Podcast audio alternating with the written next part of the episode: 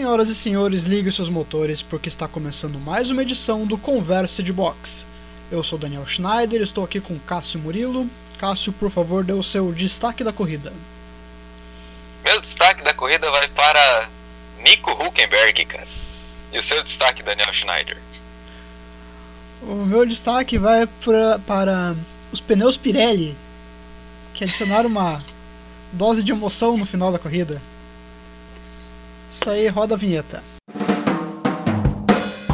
Conversa de box, a análise das corridas da Fórmula 1. Muito bem, senhoras e senhores, apertem os cintos e vamos para mais uma edição do Conversa de Box. Final de semana passado tivemos o GP da Inglaterra de Fórmula 1, com vitória de Lewis Hamilton, segundo lugar de Max Verstappen e um milagroso terceiro lugar de Charles Leclerc. É, como eu comentei com os amigos meus, cara, tipo, a Ferrari nesse some, uma hora aparece, tem Leclerc, né? A gente não conta, praticamente não conta mais com o segundo piloto deles, né? Vamos falar assim. Mas, né?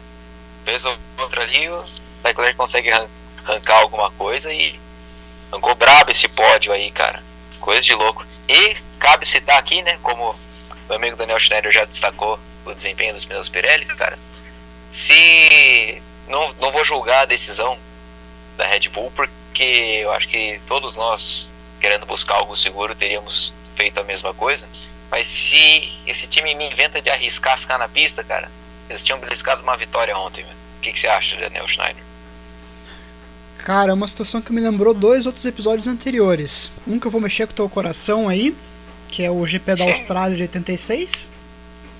Fantástico quando o Mansell estourou um pneu e a Williams, por precaução, chamou o Piquet para o box para evitar que estourasse o pneu do Piquet também. E o, e o, segundo, eu acho que foi em 2017, eu não tenho bem certeza, eu não me lembrei de pesquisar isso na hora. Quando na mesma pista de Silverstone estourou um pneu do Raikkonen e a Ferrari não quis chamar o Vettel e estourou o pneu do Vettel também. E na hora que eu estourou. Acho...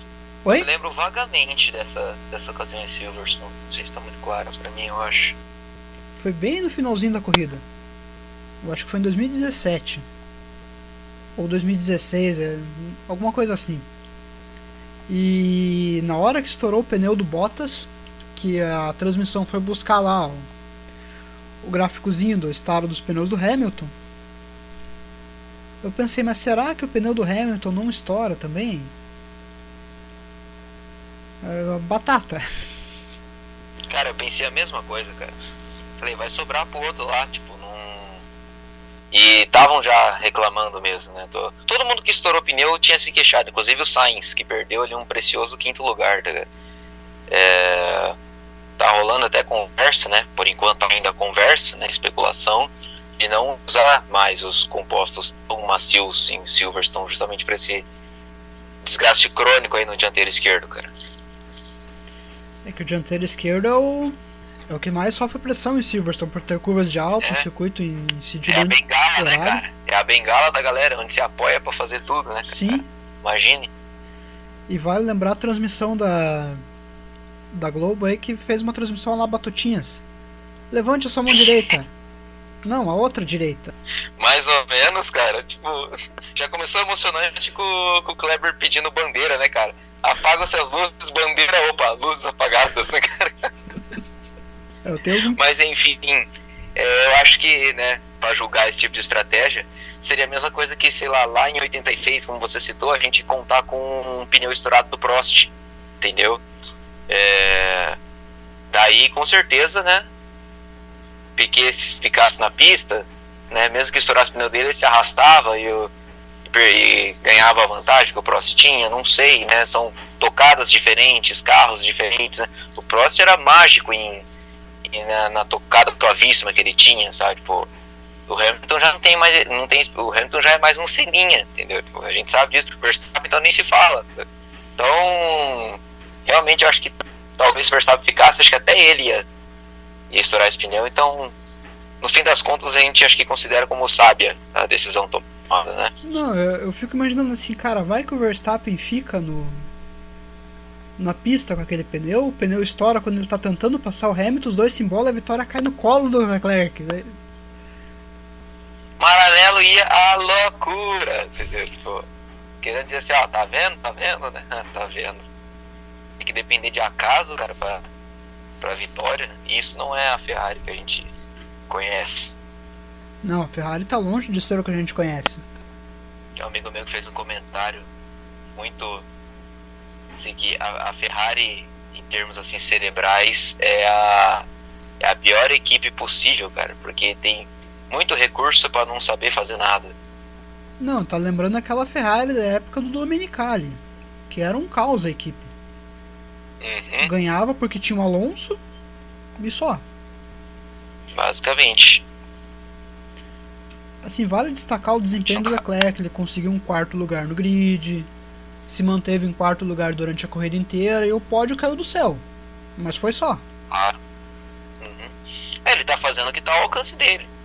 Ele é jovem, tá com sede das coisas, entendeu? Tipo, agora é óbvio a diferença. Você pega o Vettel. O Vettel terminou a corrida, tem acho que em 13 terceiro, não um décimo, ele, marcou, ele, arrancou um pontinho no final ali. Arrancou um pontinho? Ele segurou, né? Ele segurou botas. Cruzou em décimo, verdade. Sim. Mas um cara que já não vai continuar ali. Já tem as coisas dele. Não, não é velho, mas também não é um garoto, entendeu? Tipo, não. Não vai dar com a faca nos dentes com um carro que ele sabe que não tem condição de entregar o que ele quer, entendeu? Eu, eu, eu não culpo ele tanto, sabe? Não, o Vettel ele levantou alguns questionamentos sobre o que é a vida, ele tá numa parada filosófica agora. Qual é o sentido Sim. da vida? Ele tá numa outra vibe. Eu não me surpreendo. Ele tá naquela se... época que se ele fosse de uma banda de rock ser cientista, ele estaria entrando na psicodelia. Mais ou menos isso. Eu não me surpreendo se acabar o ano ele parar de correr e a gente nunca mais ouvir falar do Vettel. Também não, não duvido, cara. Eu lamentaria, assim, pelo.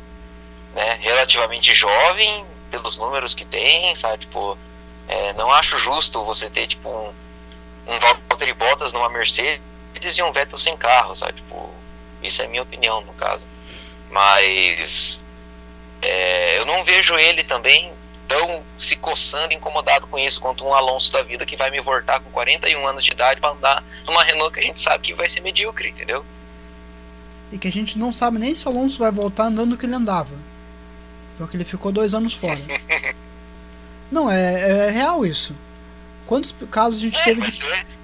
Ele vai ser igual o Schumacher, cara, quando voltou também Sim. com 41 anos, mesma coisa. Numa equipe mediana, entendeu? Não, é o nome, é só o nome. Ele fala, na final do campeonato que pese a camisa, né, cara? Tipo, o Alonso tá vindo sozinho com a camisa dele, entendeu?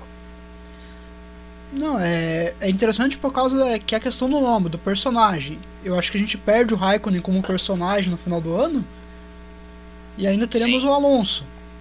Mas eu não creio que o Alonso volte andando o que ele, que ele andava antes.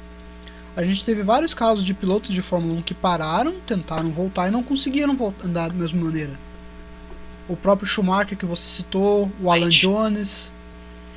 E quem que é o maior nessa situação aí, cara? Quem? O memorável, que, memorável Nick Lauda, né, cara? É, o Nick Lauda demorou três anos para recuperar o ritmo. Só que o Nick Lauda era bem mais campeão ainda depois, né, cara? Tipo, deu sorte de estar num carro bom também, mas o cara conseguiu ser campeão em cima do, do promissor Alan Prost, cara. Então, eu dou, eu dou valor para aquele título de 84, cara. Sim, mas você pega o Lauda, ele voltou, ele não tinha 41 anos, ele tinha bem menos. Ah, sim, sim. Ele tinha 30 ah, alguma... acho que tinha 32 por aí, cara. É, por aí, ele saiu em 2009. E o Alonso vai voltar com 41. Com 41 você não tem os reflexos de um garoto. Exatamente. É aquele cara que vai voltar e vai falar assim: não, não, a, o forno de pizza não é do lado de, do forno de fibra de carbono, é lá na cozinha. Ele vai voltar para fazer isso. Misericórdia. Enfim, aguardemos, né? As cenas dos próximos capítulos. É, a gente estava falando de Leclerc, Vettel. A gente deu uma viajada legal aqui com o Alonso. É verdade. E a imprensa italiana tá descendo o cacete no Vettel já. E eu fui comparar aqui os números deles na tabela. O Leclerc. Será que é justamente por essa, por essa postura que, que a gente tá percebendo, sentindo, né? Que ele tá em outra vibe, como você mesmo Sim. disse, cara. Eu tava vendo aqui a tabela. O Leclerc é o quinto colocado com 33 pontos. E o Vettel é só o décimo terceiro com 10. Exatamente. É uma diferença absurda de rendimento de um pro outro. É que, né, é, não, é aquilo mesmo que a gente já, já levantou, cara. Tipo, o Leclerc tá fazendo o nome dele e cá entre nós muito bem feito, porque a gente vai, nesse ano de 2020, a gente vai lembrar de um Vettel desmotivado, a gente vai lembrar de um Leclerc que tira leite de pedra, entendeu? É, o Vettel de hoje não tem nada a ver com o de 2015, que chegou lá é, tentando. Eu sei, eu odeio falar isso, né? Tentando repetir o Schumacher, né, cara? Tipo, o Alonso tentou fazer isso e falhou, ele tentou fazer isso e falhou, todo mundo sabe que outro contexto, outro time, outro staff, outro tudo, entendeu? Tipo, nunca mais vai acontecer isso. Mas claramente ele não tem mais aquela coisa grazie ragazzi que ele fazia, sabe? Tipo, per perdeu já, entendeu? Acabou a camaradagem. Quando acabar a camaradagem é, é isso aí. Agora os italianos, lógico, né?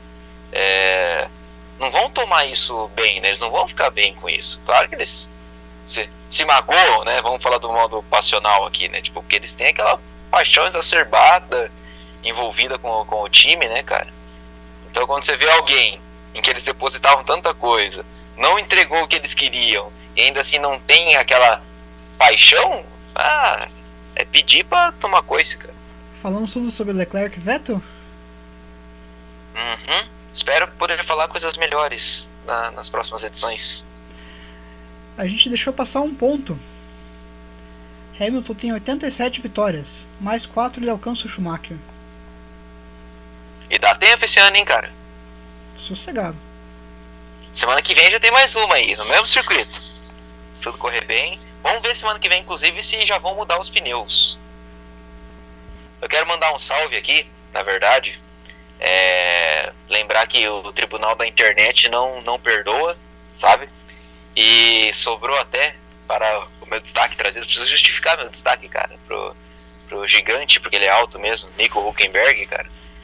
Que há alguns anos atrás, mais precisamente em 2017, fez uma postagem no Twitter zombando da, na época, Force India atual Racing Point, por ter mudado seu layout para o patrocinador cor-de-rosa, numa atitude consideravelmente é, machista, digamos assim, né? E, né, dizendo que tinha saído da equipe por causa disso. E não é que o universo, né, roda e, a, e as coisas mudam e tivemos um Sérgio Pérez diagnosticado com Covid-19. Ele já está em isolamento, tomando todas as precauções possíveis. E justamente Nico Huckenberg foi chamado para assumir o carro rosa que ele mesmo zombou há três anos atrás. E o que, que aconteceu, meus amigos? Ele sequer conseguiu largar. Então, o karma, velho. O karma existe, o karma desse cara de ter sido dispensado de uma Ferrari por telefone, de ter conseguido uma única pole position, de ser uma eterna promessa, de ter a idade passada, sabe? Às vezes a gente pensa, pô, será que. Aqui eu tô fazendo juízo de valor mesmo, cara. Será que merecia, cara? Eu às vezes tenho minhas dúvidas mesmo. A hora que eu vi ele na Race, ele indo pra Racing Point, eu pensei, cara, esse carro é bom. Esse carro é, é, ele é realmente bom. Será que ele consegue um pódio dessa vez? Não. Nem assim, cara. Então não adianta, cara.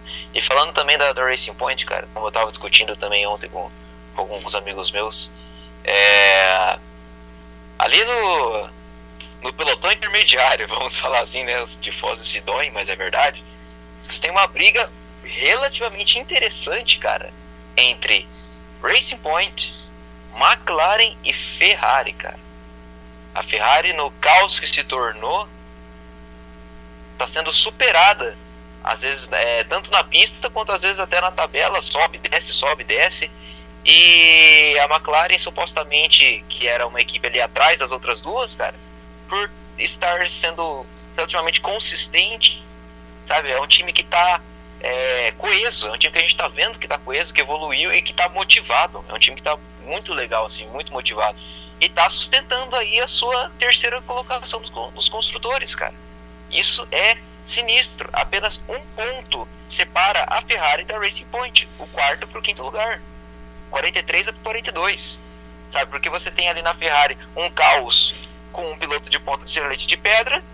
E você tem na Racing Point uma equipe que chegou promissora, que assombrou muita gente, mas que também não tem essa mesma consistência que a McLaren está conseguindo ter. E que também de piloto só tem um, que é o Pérez. E que pro azar deles agora tá doente. Então, semana que vem também eu imagino que o Pérez não vai poder correr. Eu não sei se vão manter o trato com o Huckenberg ou se vão chamar outro piloto. Não sei como vai ser. Você falou bem da Racing Point. E é curioso porque o Stroll liderou um dos treinos livres de sexta-feira.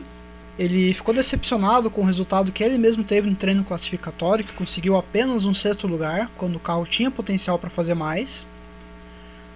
Passou a corrida inteira brigando com Grosjean, Ricardo, Ocon, Sainz e Norris. E acabou apenas na. que? Na oitava, nona posição? Nona posição. Pois é, cara. Então, tipo, parece que é quase que um problema similar da Ferrari, sabe? Tipo, tem, tem as coisas, mas parece que não consegue finalizar, sabe? Aquele time com posse de bola gigante, mas não, não faz gol. Não adianta, entendeu? Não sei se ainda falta. Tipo, claro que é, nós aqui não damos muito crédito às performances de Lance Stroll, mas é, é questão de experiência, é questão de arrogância, sabe? O que que tá atrapalhando ali na Racing Point, cara? Que parece que tem as coisas e não consegue entregar. Eu pilotei sim pro meu pai. E se eu continuei pilotando para ele, foi porque eu mereci. Mereceu pra caramba, com certeza, cara. Todo mundo merece nascer em berço de ouro, cara. Então, né? Tá certo ele. ah, desculpa, eu não podia perder essa piada. Não, é uma equipe assim que, cara, tem tudo, mas eu acho que a pecinha entre o banco e o volante atrapalha.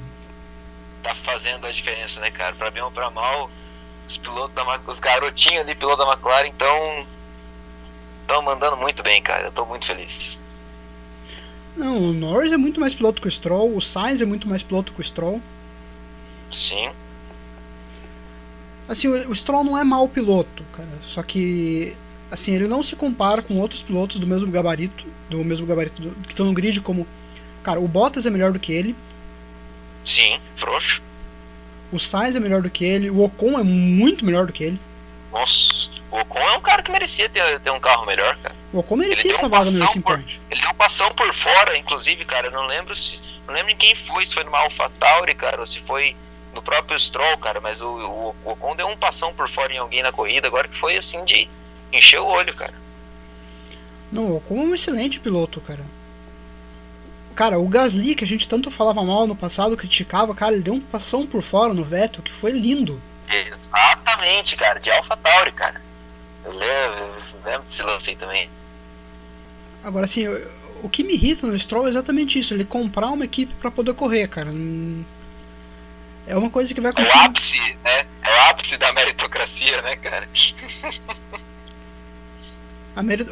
Lembrando, o Hamilton não é meritocracia, o Stroll é meritocracia, porque a meritocracia eu vou, vou entrar num, num debate que vou abrir uma aspa gigante do programa aqui. A meritocracia ela surge com um filósofo italiano que fala sobre os méritos da classe média italiana de maneira bastante irônica.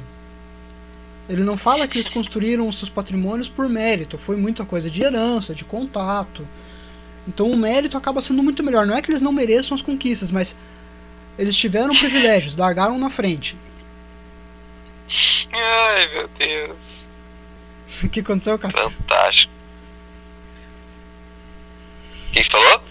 Eu perguntei o que aconteceu, que você tava meio que chorando. Não, eu, só, eu dei uma risada, falei, fantástico. É uma pena que eu não, lembro, não me lembro o nome do autor italiano, cara, porque. Não é, a meritocracia não é esse negócio que falam que conquistar por mérito, é um desdém que o autor faz mesmo. E acabaram não entendendo. Agora vamos fechar essa aspa aqui. A Racing Point ela parece ter algum problema de, de ritmo também, cara. O Stroll não conseguiu sustentar a posição dele. Ele, chegou um momento que todo mundo passava ele. Eles estão andando só com, com o motor versão de treino 1600 cavalos BMW, cara. na hora de andar na pista, não, o ritmo de corrida não, não tem a mesma pegada. Espero que as coisas se resolvam com a volta do Pérez, cara, porque é, é tenebroso ver uma equipe que, com tanto potencial se arrastar na pista dessa maneira. É. E temos uma curiosidade aqui, eu acabei de ver no Instagram da Fórmula 1. Verstappen somou mil pontos já na carreira, com 22 anos. Quantos pontos? Mil pontos. Caramba. Só que tem uma distorção aí, porque ele entrou já nesse sistema de 10 primeiros colocados, né? Então não tem como você comparar a pontuação do Verstappen com a pontuação do Senna. O Senna fez 658, parece. Alguma coisa perto disso. Só que a pontuação Teria do Senna. fazer, teria que computar de todo mundo no mesmo sistema, né? Sim. Tipo, a mesma época. Daí a gente conseguiria ter um, um parâmetro de comparação. Sim. Porque se eu não me engano, nessa brincadeira aí, eu não sei se foi superado já, mas parece que o maior pontuador é o Alonso. Eu não sei se o Hamilton já não superou ele. É, tem isso também, né? O Hamilton tá vencendo corrida nos últimos anos que o Alonso não vê a. Cara, a última vitória do Alonso foi em 2013. Não é só.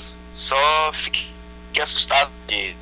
E parece que a gente teve uma uma mudança de protocolo na Fórmula 1 também. Que parece que o Virtual Safety Car foi abandonado de vez. O que, que você acha disso?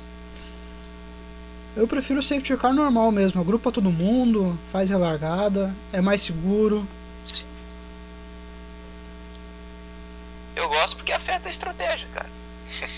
Sim, Pra ele, para eles é mais cômodo porque, claro, é um carro a menos, combustível a menos, empregados a menos, gastos a menos, né? Tudo, tudo a menos, sabe? Quem decidiu isso aí provavelmente foi um dos cartola figurão ali, entendeu? Tipo, é quando teve aquele GP do Brasil do ano passado, que a corrida vinha em banho-maria até o Bottas quebrar e que depois virou um pandemônio. O Ross Brown falou que ele. Oi? Depois virou um furdúncio. Sim. O Ross Brown falou que ia analisar o que aconteceu nas relargadas para tentar repetir. Eu acho que a, que a ideia foi dele de abandonar o uso do Virtual Safety Car, porque não funcionava realmente. Sim. Mas pra isso também a gente tem que torcer pra que os carros quebrem, né, cara? E nos dê emoção. Porque no ritmo que as coisas andam, né, cara? A Sim. gente tem que esperar uma decisão errada de pneu aí pra um festival de estouro ou etc, né, cara? Falamos tudo sobre o GP da Inglaterra de Fórmula 1. Falamos. Aguardamos ansiosamente agora, né? Já no mesmo circuito semana que vem. Uma coisa, uma coisa que dá pra falar aí de interessante, boa, legal nesse 2020 conturbado aí é essa sequência interessante aí de GPs, que alguns já reclamaram, na verdade, ser um pouco desgastante. Mas eu acho legal um, um GP lado B, sabe? Parte 2, assim, no, no mesmo circuito. Acho que faz a gente enxergar, assim, é, tanto reincidências quanto alguém que não teve tanta sorte e tinha potencial num circuito, ele pode ter uma chance de, de brilhar novamente. Uma coisa que eu achei interessante era tentar usar um, uma outra configuração do circuito. Silverstone teve aquela reforma, então você a parte antiga do circuito você não consegue usar mais. O que daria Ah. pra fazer você faz a curva tem, 1. alguns, tem alguns lugares que dava, né, pra, pra Sim, mas, lugares. mas por causa do do box novo você não consegue usar a parte antiga, que pra você fech- Você ia naquela reta dos boxes e você dobrar para a direita, você ia para a esquerda. Fazer uma chicane, depois mergulhava e fazia o contorno e cair na Woodcott. Sil- Silverstone é uma das poucas pistas que eu me lembro dos nomes das curvas. É, o que dava pra fazer é você fazer a curva 1, 2 e 3 e a hora que você vai cair na 4 pra voltar pra parte antiga, você passa reta e cai na reta hangar. Fica num circuito bem mais curto. É só pra dar um pouco de. Nem, não é- não é nem questão de emoção, nunca é ninguém- você variar um pouco o cenário. É só questão de variar um pouco o cenário pra quem tá assistindo. É isso aí, meus amigos. Até a próxima edição e. Tchau. Só um adendo. A gente gostaria de deixar uma nota de pesar aqui pela morte do jornalista Rodrigo Rodrigues, que faleceu de Covid-19. Só um adendo que a gente acabou deixando passar na correria. Conversa de Box, a análise das corridas da Fórmula 1.